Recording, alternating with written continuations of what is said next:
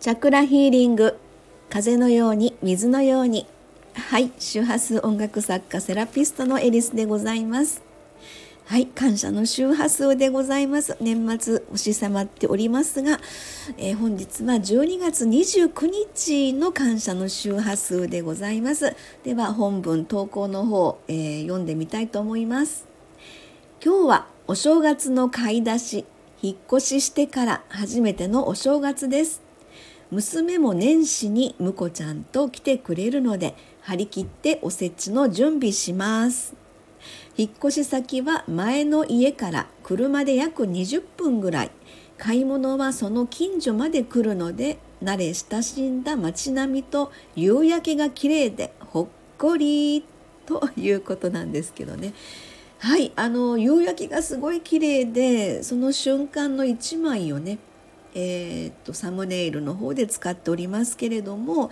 あの何でしょう大自然ここはまあ兵庫県三田市ですので割とこの自然がすぐ生活の身近にあるという感じではあるんですね。私は大阪生まれ大阪育ちなんですがこの大自然の中での生活がちょっとやっぱ憧れがありましたのでこちらのえー、うん十年前に兵庫県の三田市の方に、まあ、結婚してこちらで引っ越しをして、まあ、住むように長年住むようになっておりますけれどもで今回はまたその環境がガラッと変わって。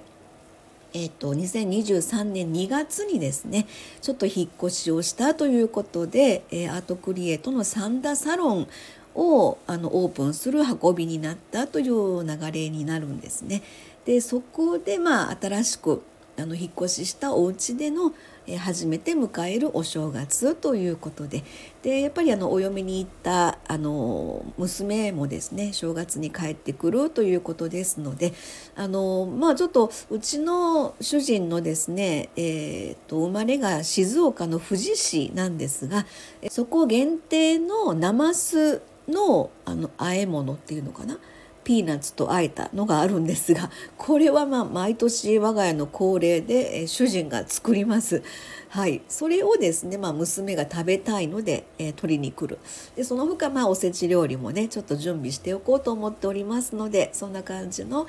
えー、お正月になればなということでございます。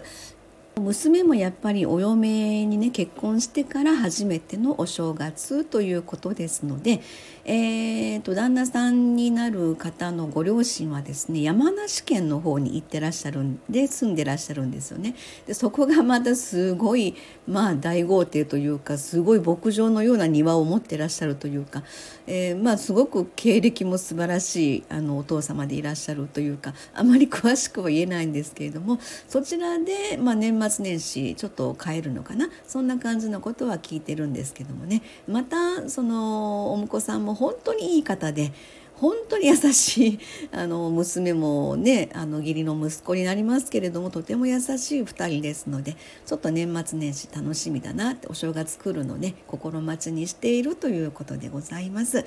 えでは12月29日感謝の周波数今日もありがとうでございました、えー、ほっこりとした、えー、夕焼けの写真のサムネイルご案内したいと思います。ありがとうございました。